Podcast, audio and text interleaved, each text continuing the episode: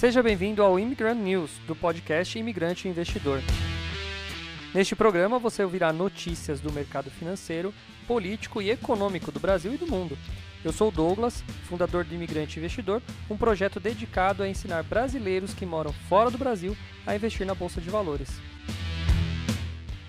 Se quiser saber mais sobre meu trabalho, me siga no investidorimigrante ou se inscreva no meu canal do YouTube, youtube.com.br imigrante investidor.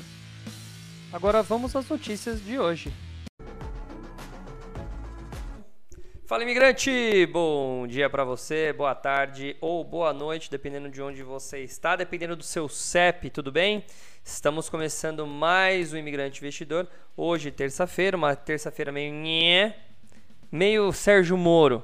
Sabe por que é uma, uma terça-feira meio Sérgio Moro? Ele faz assim, ah, antes de falar. Ah, veja bem, tá? Então estamos começando nossa terça-feira com muita alegria, muito. Ah, putz, minha, eu tô muito amarelo. Aí, como eu tô amarelo, bicho. Deixa eu mudar aqui, calma aí. Eu consigo mudar isso. Tô muito amarelo. Preciso melhorar essa, essa cor aqui, bicho. Já vai melhorar. Nós vamos mudar a o setup da iluminação aqui para ver se isso melhora. Pronto. Vamos ver se agora dá uma melhorada. Pronto. Aí. Seguinte, quem tá aí? Quem tá aí fala bom dia, quem tá aí se apresente. Estamos começando. Hoje eu vou falar, claro, de bolsa de valores, vou falar de Petrobras, vou falar de fundo imobiliário. Uh, e vou falar do Ciro Gomes, que ontem estava no Pânico. E eu achei bem legal a apresentação dele no Pânico. Aliás, Ciro Gomes é um cara que eu admiro, Jonas. Admiro. Porque ele. Ele é bom. Tá? Vou continuar. Ô, Alana, bom dia. Alana, um beijo aí, um abraço. A, a, a hug, né, pro Thomas. O Thomas, eu acabei de entrar na live da Alana alguns minutinhos antes da live aqui. E ela tava lá fazendo sei lá o quê. O que, que você tava fazendo com com o Thomas lá no, na sua live, no, no, no seu, no seu é, Instagram. Que eu tava lá olhando, fuçando, fuçando o Instagram da Lana. A Lana é muito gente boa. Para quem quiser assistir e dar risada, tem minha entrevista com a Lana aqui no canal do YouTube. É, um, é uma das entrevistas mais vistas, viu, Alana, sua? É muito legal, muito legal. da Lana é firmeza. Precisamos marcar outra entrevista, Laninha. Só que você precisa, você precisa pôr em prática o que você aprendeu, né, Fia? Você precisa pôr em prática para daí a gente fazer uma, uma conversa, ver como que tá, como tá sua carteira, o quanto você evoluiu, né? A gente precisa fazer isso daí. Bom, vamos lá. Vamos começar com notícia. Uh, eu vou começar falando dessa daqui, ó. Que é justamente a notícia enviada pela Carol lá do grupo de quarta-feira. Então, plim plom. Aí. Hello, Thomas! Olha lá, ele está assistindo ai, ai, ai. Eles estavam fazendo jelly soap. Jelly soap. O que, que é isso? Sabão? Jelly. É... Sabão o quê? Soap. Será que é sabão líquido? Jelly soap. Pode ser um, alguma coisa assim. Bom, tá aí. Vamos começar aqui. Uh, bolsa barata e exterior em crise. É hora de olhar para o Brasil? Vamos ver esse daqui, como eu falei, notícia enviada pela Carol da minha turma. O PIB cresceu 1,2 no segundo trimestre desse ano, frente ao trimestre anterior, marcando o quarto resultado positivo consecutivo. Na comparação com o segundo trimestre do ano passado, o crescimento do PIB foi de 3,2%. O número veio acima do esperado e alguns grandes bancos já revisaram a estimativa de crescimento para o próximo de 3% em 2022, muito além do que era projetado no início do ano. Além disso, o Banco Central sinalizou o fim do ciclo de alta de taxa nos juros do Brasil, ou seja, isso ajuda aí o cenário. E o IPCA, referente ao mês de julho, apresentou a primeira deflação em mais de dois anos. Se no marco o cenário parece ser positivo, o micro não é diferente, conforme destacam a Sara, o Murilo e o José da Delia Capital no podcast Stock Pickers. De acordo com eles, uh, há muitas opções a bons preços. Nossa bolsa tem muita coisa barata e de qualidade. Mas o momento ainda pede cautela, pois, diferente do cenário interno, o exterior a situação não está muito boa. Para os gestores, há uma posição mais comprada no Brasil é preciso que haja uma maior harmonia nas grandes economias pois fatores internacionais respingam ainda aqui. Bom, é hora de olhar para o Brasil, de todo modo, para casa é hora de comprar a bolsa brasileira em proporções nunca antes vistas, ou seja, encha o bolso. Apesar da posição neutra no agregado, a posição de, do Brasil é muito relevante, conta José Rocha, sócio e gestor da Dália. Isso porque, de acordo com ele, o país está no menor nível de valuation dos últimos 25 anos, 25 years. Ou seja, estamos muito baratos. As ações aqui, o preço das empresas estão num valor mais baixo dos últimos 25 aninhos. Cara, 25 anos, são 1997. Faz tempo, hein? É, mas sabe por quê? 1997 foi a quebra de paridade do dólar com o real. Eu me lembro que eu fui para o Paraguai em 97 e o dólar já estava começando a perder a paridade. Ele já estava saindo do famoso 1 dólar, 1 real. Talvez seja isso. Como você tem uma deflação, uma deflação, não, uma disparidade do dólar, isso com certeza é, faz, faz, faz com que, os, que os, as coisas ficam mais baratas. Mas, como agora a gente teve uma inflação de preço, ou seja, o poder de compra teve, teve caiu e a gente tem um dólar alto, isso deve fazer uma diferença também. Bom, vamos lá. O varejo ainda está descontado com as performances fortes do setor, surge a dúvida se ainda há espaço para eles caminharem. Para a Sara, o segundo semestre vem com alguns desafios para o varejo. Uh, o juro, mesmo no final do ciclo de aumento, segue em nível alto. A Copa do Mundo no quarto trimestre coincidirá com outras datas importantes também. O cenário é extremamente competitivo entre as grandes players como Magazine Luiza, Via e Americanas. Dentre outras, o segmento disputam o mesmo público. Por isso, ainda eles monitoram bem o setor. Para casa, ainda que os papéis estejam em valores considerados baixos, há opções com risco de retorno mais atrativos no radar. E aí termina com alguma coisa aqui, blá blá blá, e tem um videozinho deles aqui fazendo as suas indicações. Uh, basicamente, tem muita coisa barata no Brasil. O setor de energia está barato no Brasil, de modo geral. Energia, quando eu digo energia, põe, pode pôr petróleo aí.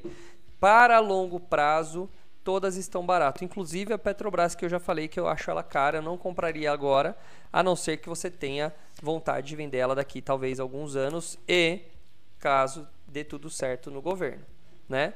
Então a Petrobras eu não compraria neste exato momento por esse alto risco, mas ela está muito barata se for ver o seu potencial.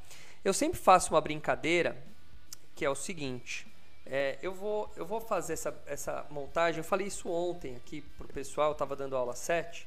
Então eu vou mostrar para vocês uma coisa que eu falo nessa aula para o pessoal. Deixa eu abrir aqui. Eu vou usar o aplicativo Paint, que é um aplicativo muito avançado de desenho. Tá? Mas o que, que hum, provavelmente vocês não conhecem esse aplicativo, que ele é muito avançado. Mas é o seguinte: imagina uma empresa tem um valor. Então esse é o valor dela. Tá? Vamos chamar aqui de de valor de mercado, né? Então, ó, VL de Merck. V, valor de mercado. Então, vamos pensar uma empresa X aí, valor de mercado. Ah, ela custa tantos bilhões seu valor de mercado. Seu, uh, seu valor de mercado aí, tá? Ou capital, market cap também pode ser, market cap, tá? Se eu dividir pelo número de ações, ou seja, número de ações, cadê aqui? Opa, não é aqui. Se eu dividir pelo número, como foi o número aqui? Não deu. Bom, vamos colocar um zerinho aqui. Número de ações. Eu vou ter um, negócio chamado uh, o valor por ação, o valor de mercado por ação, que na verdade é o valor. Uh, na verdade, eu fiz a mesma coisa, que é o valor da ação. Então, eu fiz o caminho inverso. Se eu pegar o valor da ação, multiplicar pelo número de ações, eu vou ter o valor de mercado da empresa. Então, por exemplo, uma ação que custa um real, a empresa tem um milhão de ações, a empresa vale um milhão. Se eu quiser comprar a empresa inteira, eu vou lá e dou um milhão, compro a empresa inteira. Foi mais ou menos o que o, que o Elon Musk fez com a Tesla. E eu vou contar daqui a pouco o que vai acontecer com a Fertilizantes Heringer, uma nova dica aí. Bom, então o valor da ação é está ligado diretamente, vamos chamar assim, o valor da ação está ligado diretamente ao valor de mercado. O valor da ação influencia o valor de mercado. Se o número de ações é sempre o mesmo, o, o valor da ação sobe, o valor de mercado dessa empresa sobe e assim vai. Agora, o que determina, como deveria ser o valuation, o valor de mercado de uma empresa? Ele é composto por quais características?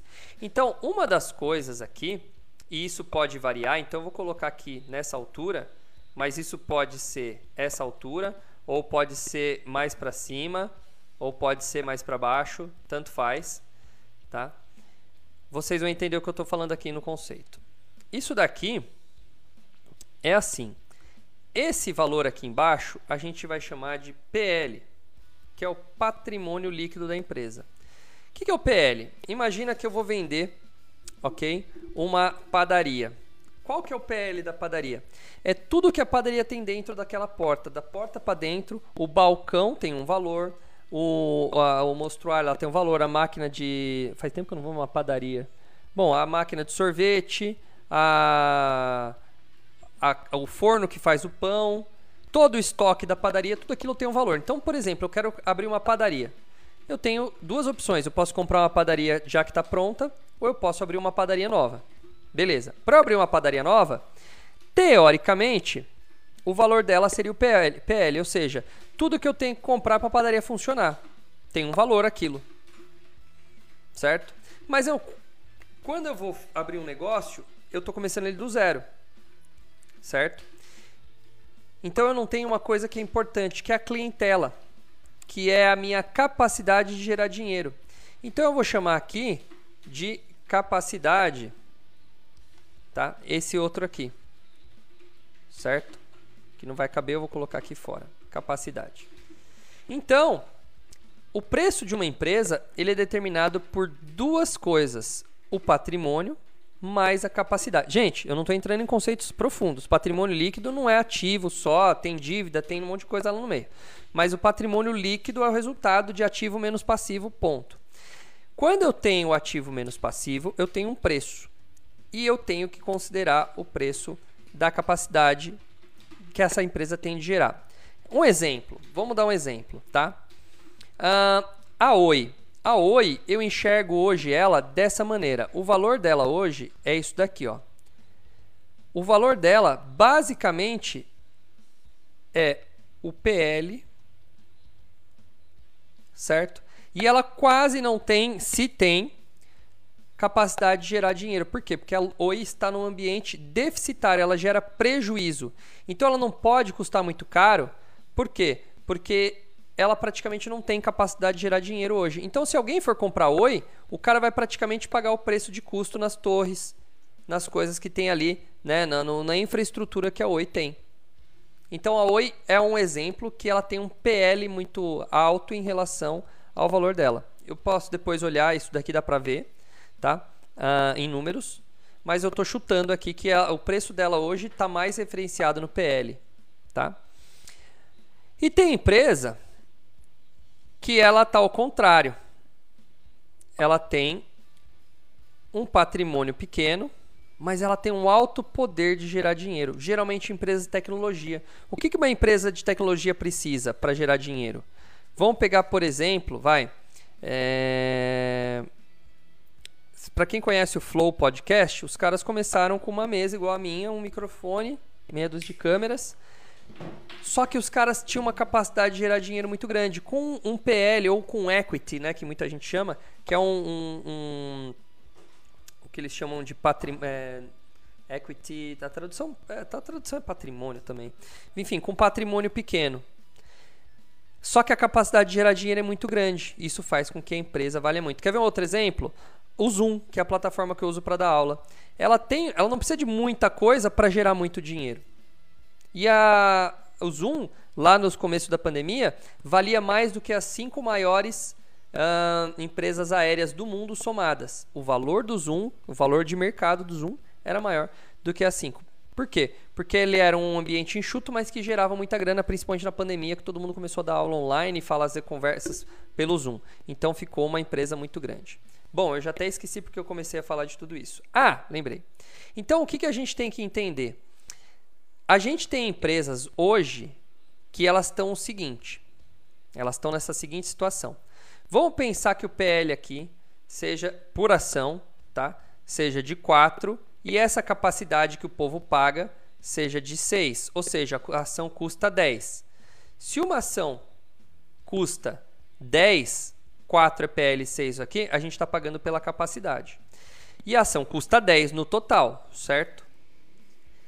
Agora, tem empresas que estão o seguinte, que é o, o PL é 4 e a ação está custando 3. Olha que absurdo. o PL é 4 e a ação está custando 3. É mais ou menos como que se eu comprasse uma, uma empresa só pelos produtos que ela tem lá dentro, estoque e tudo mais, pelo preço de custo de tudo. Então tem ações que estão muito baratas na bolsa e elas têm capacidade de gerar dinheiro. Então é mais ou menos isso que a gente tem que levar em consideração. Quando esses stock pickers aqui, eles têm uma visão um pouco mais é, fundamentalista da situação. E é isso que eles quiseram dizer, está muito barato, está muito barato, algum, tá muito baratas algumas ações. Então temos que ficar atentos porque tem muita coisa barata aí. Entenderam o conceito? É. Tipo, é uma aula que a gente não prepara, né? Então não faço bonitinho, não pensei as melhores palavras, mas espero que vocês tenham entendido o conceito. Uma empresa ela é valorizada, o valor dela é dado pelo PL mais o que ela tem de potencial, né? O que, que vocês prefeririam? Pegar ou comprar uma fábrica de refrigerante que tem todos os refrigerantes bonitinhos lá, prontinhos para serem feitos e a, Coca-Cola tá te vendendo, mas ela fala assim: ó, eu te, te, vendo a fábrica inteira, mas eu não te vendo a marca Coca-Cola. Aí você fala: ah, legal, vou conseguir produzir refrigerante, mas eu não posso usar o nome da Coca. Mas eu tenho uma fábrica inteira que posso fabricar refrigerante. Ou a Coca-Cola fala assim para você: olha, eu não te vendo nenhuma fábrica, mas eu te vendo a marca. Qual que vale mais? Você vai ter que fazer a fábrica, você tem que construir, você tem que ir lá, fazer o galpão, colocar uma fábrica de refrigerante, mas você vai poder usar o nome Coca-Cola. Pô, o nome vale muito mais. Então, no caso da Coca-Cola, o PL é pouco importante, é o quanto ela gera de dinheiro que é mais importante no preço, na valorização da Coca-Cola. Entenderam a diferença nos conceitos? Fala, Bira! Bira tá aí, beleza? Bom, bom demais. Vamos continuar? Uh, deixa eu ver. Então, já falei dessa daqui, Bolsa Barata, uma notícia das, da Carol. Do Ciro Gomes eu vou pular. Daqui a pouco eu falo do Ciro. Uh, vamos falar do fertilizantes. Isso aqui é bem legal. Presta atenção. Existe uma empresa chamada Fertilizantes Heringer. Não tem nada a ver com a camisa, tá? Uh, essa empresa ela estava em prejuízo há pouco tempo atrás. Eu tive uma aluna que comprou a ação por, sei lá, um e alguma coisa e vendeu por 30. Mas pisou na grana, ganhou uma grana boa. Ela, ela veio perguntar: Você acha que eu devo vender? Eu falei: Se eu acho, entregue agora, pelo amor de Deus. Você comprou por um e pouco e vendeu por 30?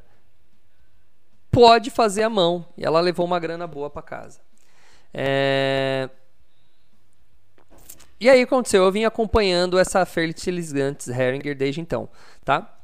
E aí agora ela, ofere... ela teve uma OPA. O que, que é uma OPA? OPA é uma oferta pública de aquisição. Então vamos ler a notícia. A Fertilizantes Heringer comunicou nesta terça, ou seja, hoje, o valor de suas ações no âmbito da oferta pública de aquisição OPA promovida pela Eurochem, controladora indireta dela.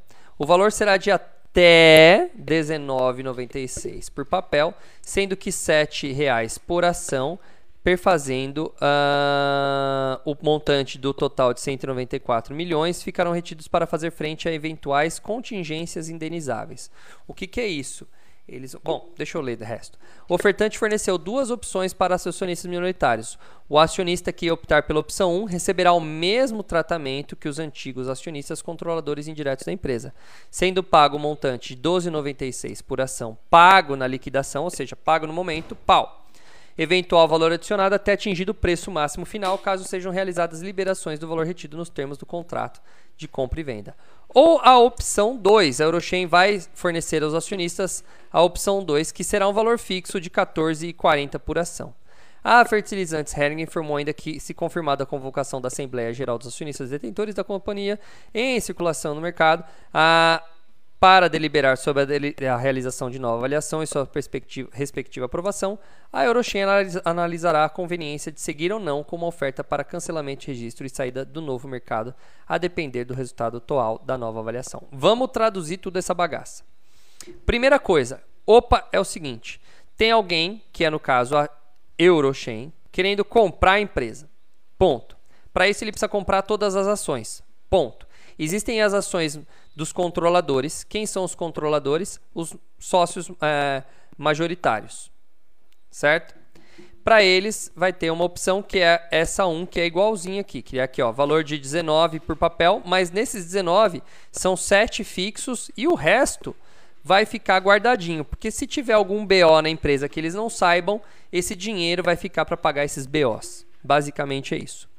Os minoritários podem seguir a opção dos majoritários, fazendo a mesma coisa, porém é 12,96 e depois o resto para a se acaso não houverem contingências, ou seja, não tiverem imprevistos. Ou a opção 2 de receber 14,40 por ação. Qual das duas tu faria, Jonas? A 1 um, a 2 receber 12 e ficar mais tranquilão, é, ficar tranquilão, esperar ver se vai dar certo e chegar até 19, ou já receber 14 numa paulada só. A 12 esperar 19, viu? Pé, errado. Sério? Quanto tá a ação agora? 14, 16. Por que, que você vai comprar por 14 e vender por 12? Tudo depende do preço que você pagar na compra. Ah. A resposta está aqui. Se vale a pena, você, se você tivesse se ela tivesse valendo 10 reais hoje, e aí você vendesse por 12,96, pá, na certeza, 30, 30%, beleza. Então, só vale para nós nesse momento, a não ser que você seja um acionista da, da, da Fertilizantes. Só vale essa oportunidade para quem optar pela opção 2 e correr o risco de receber esse montante adicional no final de algum período que não está avaliado aqui. Ele não fala quanto tempo dura esse período aí. Tá? Mas fica aí a dica do Fertilizantes Heringer e de um acontecimento interessante para vocês entenderem um pouco mais sobre bolsas de valores. É, certo? Vamos para a próxima? Ah, essa aqui, essa aqui, essa aqui. XP Educação lança bolsas gratuitas para MBA em assessoria de investimentos. Estou pensando em fazer. Imagina ter um MBA da XP. Legal, né? Custo, curso terá custo zero e será aberto para alunos de todo o Brasil. Metade das vagas será destinada a mulheres e pessoas autodeclaradas pretas ou pardas. Tá? Ah, e aí, Jonas? Você e eu? Qual é a nossa cor? Será que a gente, a gente não é mulher, né? É. Mas a gente pode também. A gente pode falar, eu me, eu me sinto uma mulher e, e me declarar aqui. É, eu também acho. A XP Educação, Faculdade XP Inc., lançou nesta segunda-feira bolsas para, gratuitas para estudo do, eh, para o MBA em assessoria de investimentos. Serão selecionados 52 alunos de todo o Brasil e metade das vagas será destinada a mulheres e pessoas autodeclaradas pretas ou pardas. Uh, o MBA é voltado para profissionais que querem se especializar em investimentos ou aqueles que desejam fazer uma transição de carreira. Aí, ó, quer virar um um analista de investimentos, está aí. Ele também trará conteúdo sobre a rotina da profissão, desafios, acesso ao ecossistema da XP, desenvolvimento e habilidades comerciais. O curso terá cerca de oito meses de duração, será online e não haverá previsão de se, se vai ser oferecida uma versão paga dele. Ele foi construído em parceria com escritórios de assessores de investimentos credenciados à XP para formar profissionais que desejam atuar no mercado financeiro. Para se inscrever é necessário ter graduação Uh, completa. Interesse em atuar no mercado financeiro e disponibilidade para iniciar o curso em novembro. As inscrições começam hoje e vão até 4 de outubro e podem ser feitas nesse link, tá aí. Para quem quiser, né? No processo seletivo, os inscritos passarão por uma análise de perfil para avaliar suas habilidades comerciais empreendedorismo e depois serão avaliados a partir de um vídeo case em que vão apresentar a solução de um desafio conectado ao dia do profissional uh, assessor de investimentos. Para os aprovados, a grade curricular terá 444 horas e será composta por conteúdos que incluem os conhecimentos para obter certificado de agente autônomo de investimentos da Ancor. Já fui fazer essa prova, já estudei e cancelei ela. Acredita? Eu ia ser um assessor de investimento. Mas aí eu vi que não valia a pena, cara. Eu acho que isso aqui, sinceramente, eu não trabalho. sei. Não, não é que é muito trabalho. Na verdade. De- não, deixa, eu, deixa eu falar aqui, terminar aqui, daí eu já falo sobre isso. Paulo de Tarso, CEO da XP Educação, diz que o diferencial é o formato das aulas. Serão sempre interativas, blá blá blá blá blá. Com o lançamento desse MBA, queremos contribuir com a nossa expertise no mercado financeiro para uma formação de qualidade de profissionais interessados em transição de carreira e ingressar no setor. Ah, vamos lá, agora vamos falar do que eu tô falando. Fala, Marcos, beleza? Fala, Brunão, tudo bem? Ó, é o seguinte. ahn, quando eu fui fazer isso, detalhe, 2012, tá, gente? Em 2012 eu ia fazer essa prova da Ancord, tá?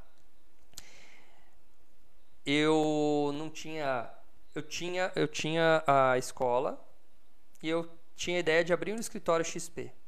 Aí eu fiz parceria com o pessoal de Campinas, né? E acabei até me filiando, né, virando cliente do escritório lá de Campinas que eu sou até hoje. Beleza. O que, que eu percebi que é o problema é que hoje o assessor ele não é um assessor de investimento. Ele é igual ao gerente de banco. Me desculpa se alguém também conhecer alguém aí quiser tirar. O Jonas conhece um, né? É, ele é mais um gerente de banco. Ele fica fazendo o quê? Tentando vender produto, cara. A minha assessora da XP basicamente é para isso. Apesar de eu adorar ter uma assessora. Por quê? Porque toda dúvida que eu tenho, eu tenho alguém na ponta do meu WhatsApp para conversar. Então, nesse ponto, vale a pena. Mas a gente acha que o assessor de investimento ele é um cara que vai ficar ali só cuidando da carteira do, do, do cara. Não, não é bem assim. Pelo menos não o que eu vejo. Talvez eu não tenha tido tanto, tanto contato assim. Eu tinha muito para tirar dúvida e é um cara que manja de mercado. Não estou dizendo que ele não manja. Estou dizendo que o dia a dia dele é mais para ser vendedor do que para ser a, assessor, tá? Mas é um trabalho que dá dinheiro. E outra coisa que me fez desistir é que a tendência naquele momento, e aí talvez eu possa ter errado nesse, nessa análise, a tendência era das pessoas irem para o home broker, que estava ali já no começo e, e do começo para o meio, né? E isso não precisaria mais de um assessor, mesa, né? Mesa de negócio, de negociação. Quando eu comecei tinha mesa de negociação, hoje nem tem mais mesa, nem sei se tem pelo menos. Hoje todo mundo deve usar o próprio home broker, não deve ter mais ordem por telefone, né? Então uh, isso eu achei que não ia durar muito tempo, então eu desisti. Falei, poxa, as pessoas elas não vão e num certo ponto eu tô certo, porque hoje os escritórios da XP eles são uma, um complemento da XP, porque a XP ela pode simplesmente captar uma pessoa diretamente pelo site dela. Não precisa entrar por um escritório, entendeu? Então, aí, não sei, acho que eu fiz um bom negócio. Acho que eu fiz um bom negócio. Eu conheço uma pessoa que depois virou assessor da XP. Não vejo ele muito melhor, não. Bom, tá aí. Mas era muito legal a ideia. E tá aí para quem quiser, para quem quiser se especializar na área. É uma profissão bem paga aqui no Brasil. Dá para começar isso aí. Bom, vamos para fundos e uh, ações. Como o mês está começando, começaram a sair as carteiras recomendadas. E aqui eu vou mostrar as carteiras recomendadas para fundos imobiliários. Vamos lá. Uh, eu vou pular toda essa leitura, que senão não vai dar tempo, que já são 11h20, mas está aqui a carteira recomendada do mês. Tá? Hoje estão indicando aí para os próximos meses, está aqui a, a, o retorno cada uma delas. Estão indicando Bresco Logística, BRCO 11, com 8 recomendações. Retorno em agosto, apesar que aqui eles não põem o dividendo, eu fico puto com isso. O HGCR 11, uh, o CSHG Recebíveis Imobiliários, é um fundo de papel do CSHG. Tudo que começa com HG eu adoro, porque é do CSHG, do Credit Suisse Hedging Griffo, que eu acho um dos melhores gestores de carteira aí. Eles são muito bons, pelo menos a política deles é muito boa, eu sou a favor ali do, que ele, do, do jeito que eles fazem. BTLG muito bom, Pactual Logística eu fiz aí, ó, para o pessoal que fez minha mentoria, vários eu coloquei o BTLG como uma opção muito viável de compra, tá agora no momento bom, tá? O BTLG. O KNCR11, o Kinea também de papel e o CPTS que para mim do, do, dos papéis é um dos meus favoritos também. Então tá aí a, a, a indicação. Vamos ver o que ele fala da Bresco. O fundo permanece no topo, escolhido por oito instituições. Para o Itaú, trata-se de um portfólio de qualidade, muito boa localização dos prédios, um dos melhores setores de galpões logísticos do mercado. Tá? Atualmente de instituição, 39% do preço está localizado na capital e 73% das propriedades são consideradas last mile. Sabe o que é last mile? Quando você pede, Tradução livre. quando você minha, vo- minha voz está falhando, desculpa. Quando você pede um produto na Amazon, na- no Mercado Livre, na lojas americanas, esse produto não sai lá das lojas americanas, não sai do vendedor. Ele já está já tá aqui. Então na cidade aqui, por exemplo, na nossa cidade, existe alguns galpões last mile. Um fica ali perto da faculdade FESB.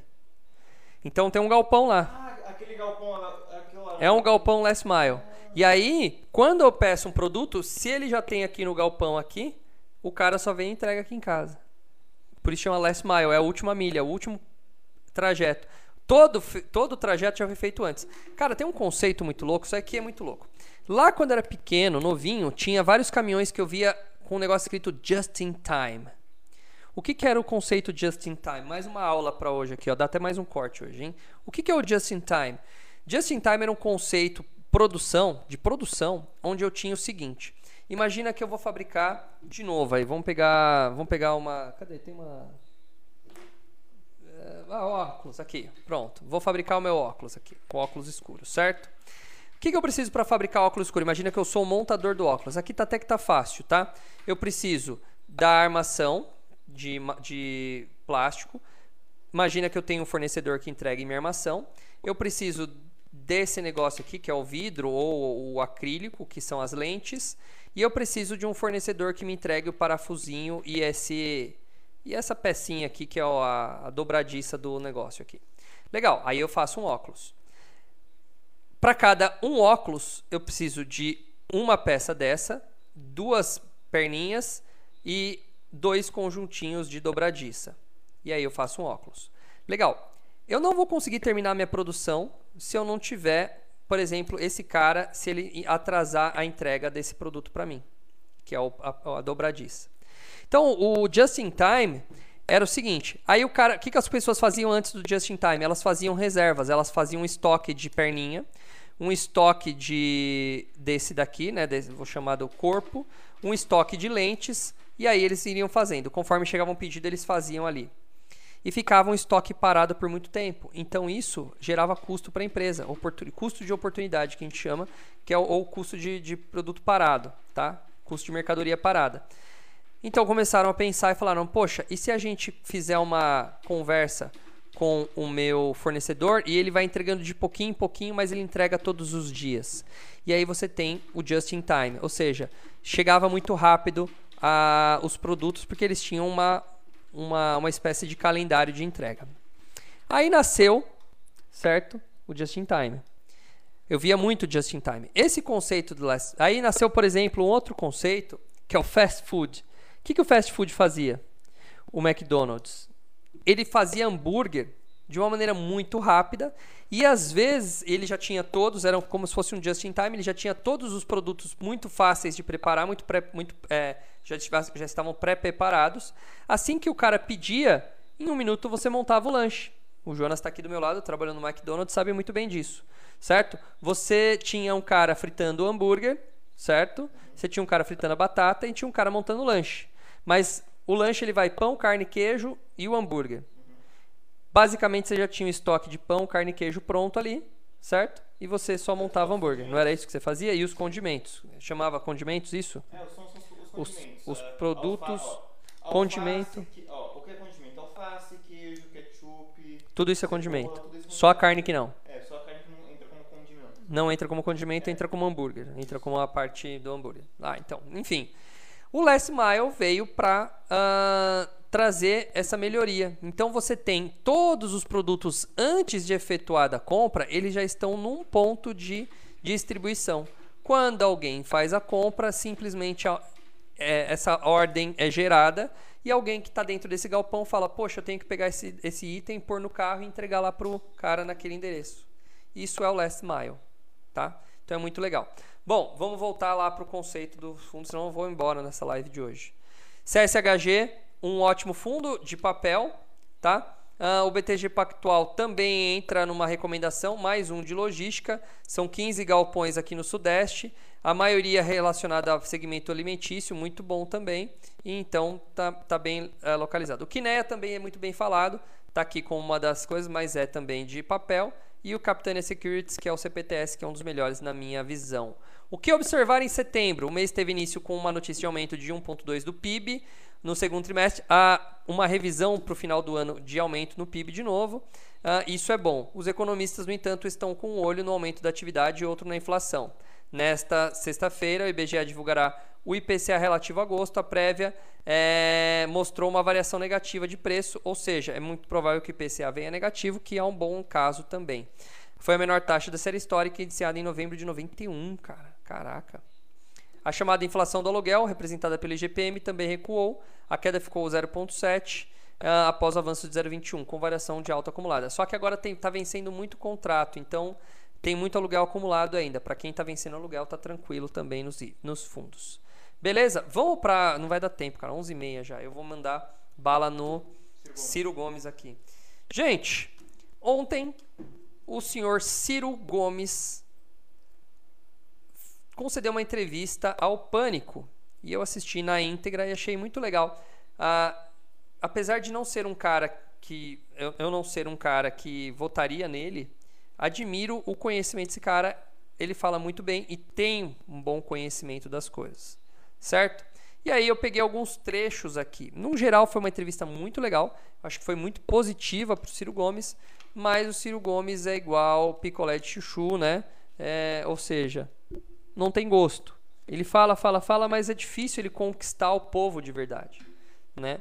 Então vai meia dúzia de gato pingado que vai uh, fazer. Para vocês terem uma ideia, a live do Bolsonaro teve 700 mil pessoas assistindo, a dele no pico chegou a 120, 130 mil pessoas. Agora está com 800 mil visualizações, sendo que já faz quase 24 horas que teve uh, isso daqui. Então, o Bolsonaro tá com 10, né? No primeiro dia. Chegou a bater do Lula, tá com 10 o quê? Milhões? milhões é, então, 10 milhões de visualizações. O Bolsonaro no primeiro 24 horas. É, não adianta, né? Uh, antes de eu começar aqui, o Marcos perguntou do MXRF11. Cara, ótimo. Marcos, o Marcos ele tá no grupo. O Marcos é aluno? Isso, gente. De é, qual? Ele teve, teve, aula com você ontem, Douglas. O Anacleto? Não. Marcos Anacleto, não. Ele teve aula com você ontem, mano. Não é o mesmo cara.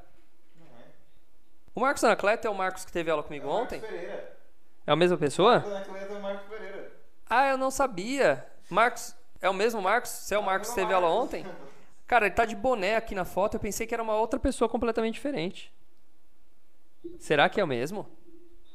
Agora eu fiquei na dúvida. Sobrenome diferente, foto, foto de boné. Será que é a mesma pessoa? É a mesma pessoa. Não é. É a mesma é? pessoa. Então tá bom. Então, Marcos, ontem eu. É... Cara, não sabia. Te juro que eu achava que era outro Marcos completamente diferentes, velho. Te juro. É tá de boné, chama Marcos Anacleto, velho. Nunca queria imaginar que era o Marcos que teve aula comigo ontem. Bom, Marcos. Agora que você descobriu isso, vai ser um Marcos novo. É, um Marcos novo. É um marco novo na minha vida. Ô, Marcos, é o seguinte: o MXRF ele é um fundo muito bom de papel. E o que eu acho legal é o preço dele. Ele custa 9, entre 9 e 10 reais. O que, que eu chamo isso? É um fundo de. É o famoso. A, a teoria do troco de bala. É a, estratégia do troco de bala. Quando você vai num lugar, antigamente, hoje não tem mais, e lá custava um negócio 9 reais, você tinha 10 no bolso, o cara do bar falava, falava o seguinte: você quer um real em bala? Ou seja, o troco em bala? Aí que, que, ele fazia isso? Era genial isso. Por quê? Porque ele fazia venda de balas. Ele vendia bala e ficava com o troco da pessoa. Então ele aumentava o ticket médio. Essa é a estratégia. A estratégia do troco de bala no caso de fundo imobiliário é o seguinte: imagine eu comprei um fundo, tá? Que ele custa 100 reais, certo? Lógico que ali não tem troco. Só que o que é o troco? 100 reais, vou dar um exemplo aqui esse fundo de 100 reais me paga uh, um real por mês de, é, de aluguel. Se eu comprar 10 unidades desse fundo, eu tenho 10 reais por mês de rentabilidade com esse fundo. O que, que eu faço com 10 reais por mês? Nada, eu não consigo comprar nada, a não ser que eu tenha um cara como MXRF. E aí, quando eu compro um fundo de MXRF, uma cota, o que, que eu estou fazendo? Eu estou aumentando minha rentabilidade. Eu estou fazendo o que é como se fosse usar o troco de bala. Eu estou vendendo mais. Eu estou fazendo igual o vendedor. Eu estou aumentando minha renda. Então eu pego, compro 10 papéis daquele fundo de 100 recebo 10 reais por mês e compro todo mês uma cota do MXRF, aumentando mais ainda a minha rentabilidade. Então agora eu não vou ganhar um real por mês, eu vou ganhar um real e oito, nove, dez centavos. Eu aumentei a minha rentabilidade ao invés de deixar esse dinheiro parado ou esperar fazer 10 meses para poder comprar uma cota nova daquele fundo de 100. Então é ótimo. Fundos de esses fundos que a gente chama de troco de bala são MXRF, o EVS LH11, o Pord ou Tord, que eu nunca, nunca lembro qual que é qual. O Tord é de 10. Tord ou de 10. Uh, e tem mais um esses dias que fez o split, que eu não lembro qual. Que eu falei de algum aluno aí, eu falei que fez o split, eu não lembro qual. Mas enfim, tem uns 4 ou 5 opções aí para você fazer esse compra troco de bala. Tá bom? Bom, vamos voltar lá para o Ciro Gomes. Tá respondido, Marcos? Tá respondido. Então vamos voltar para o Ciro Gomes. Aí o que, que eu fiz? Eu anotei alguns, alguns momentos em que eu quero explicar para vocês aqui. Então um deles é esse daqui, ó. Deixa carregar.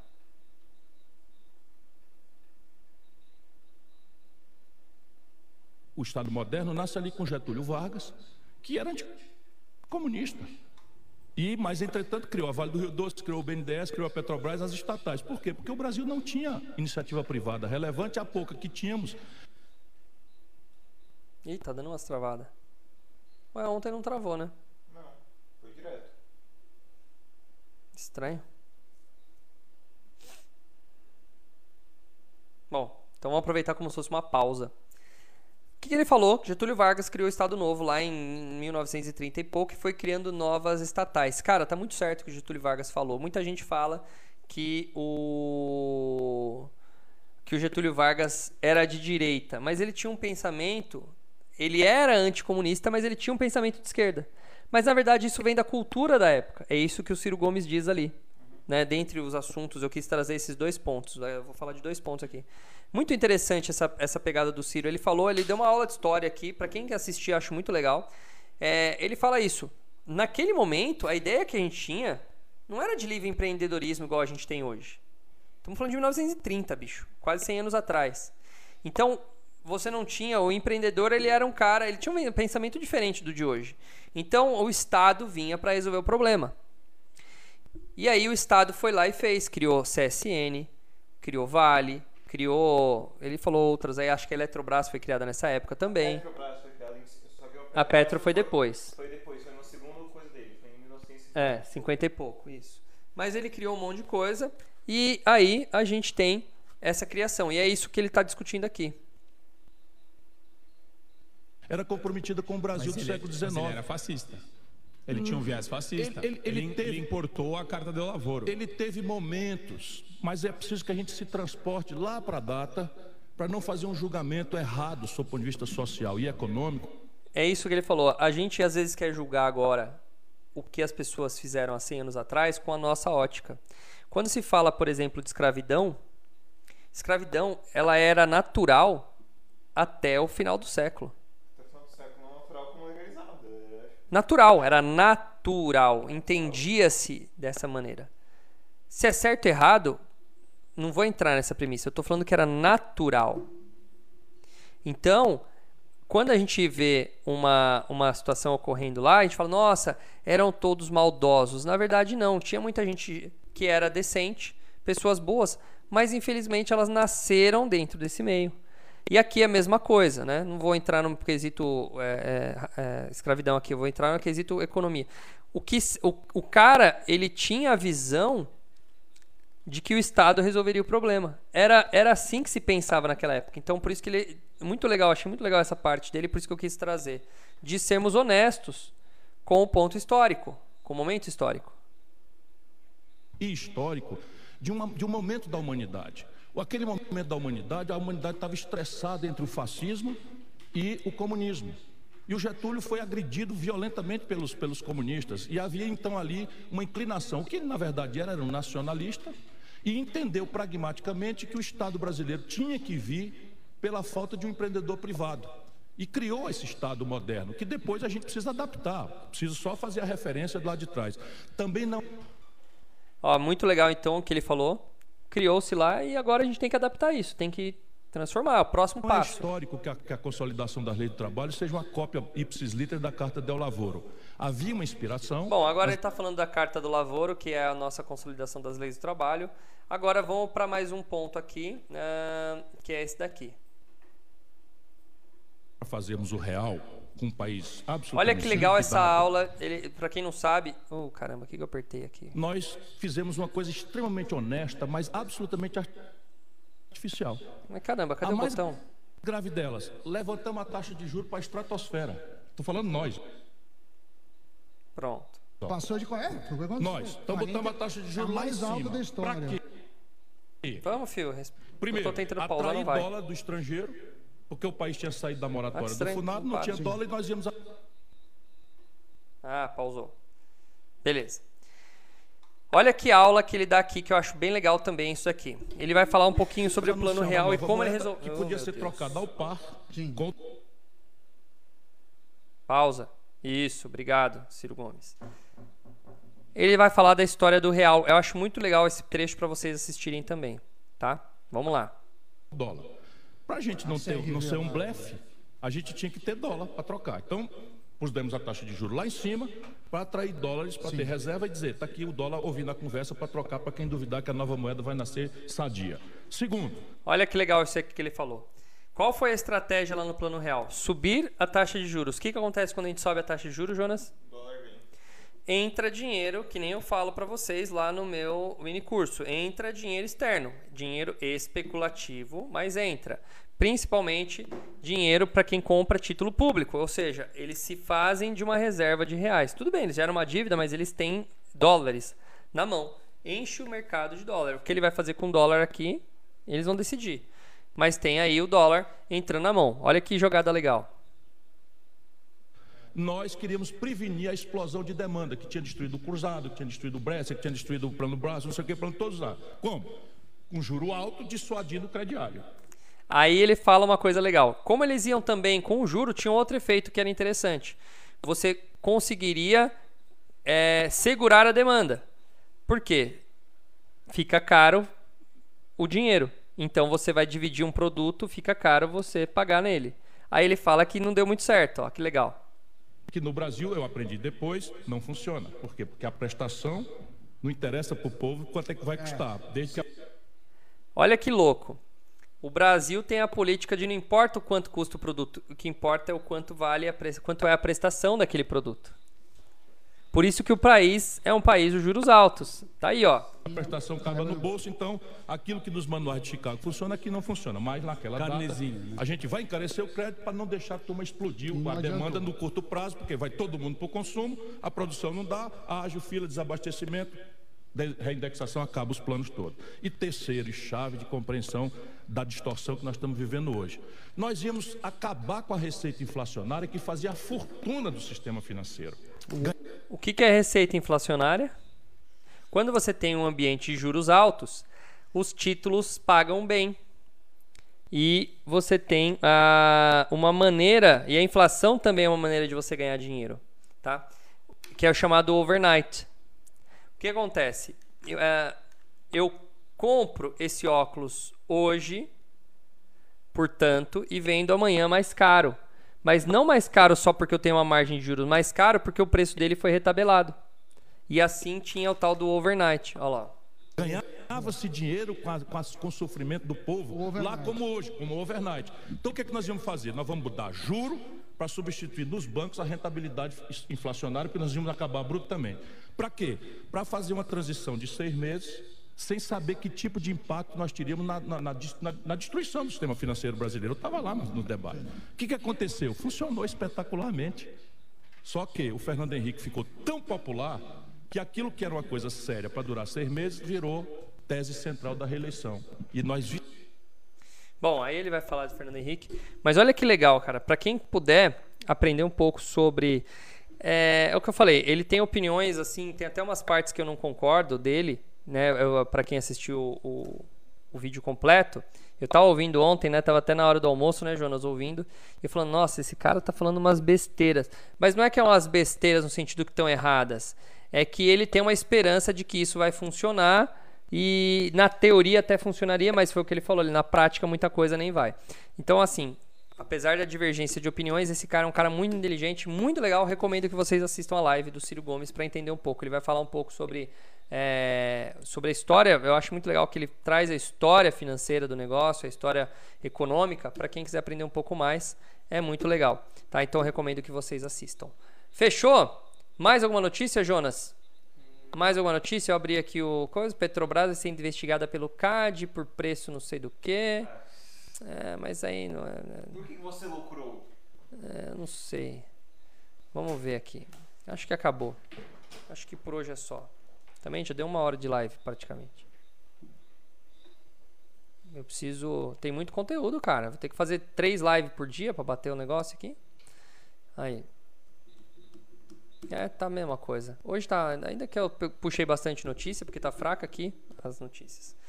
Ó, o Eduardo Neto, fala quanto tempo, mano. Beleza?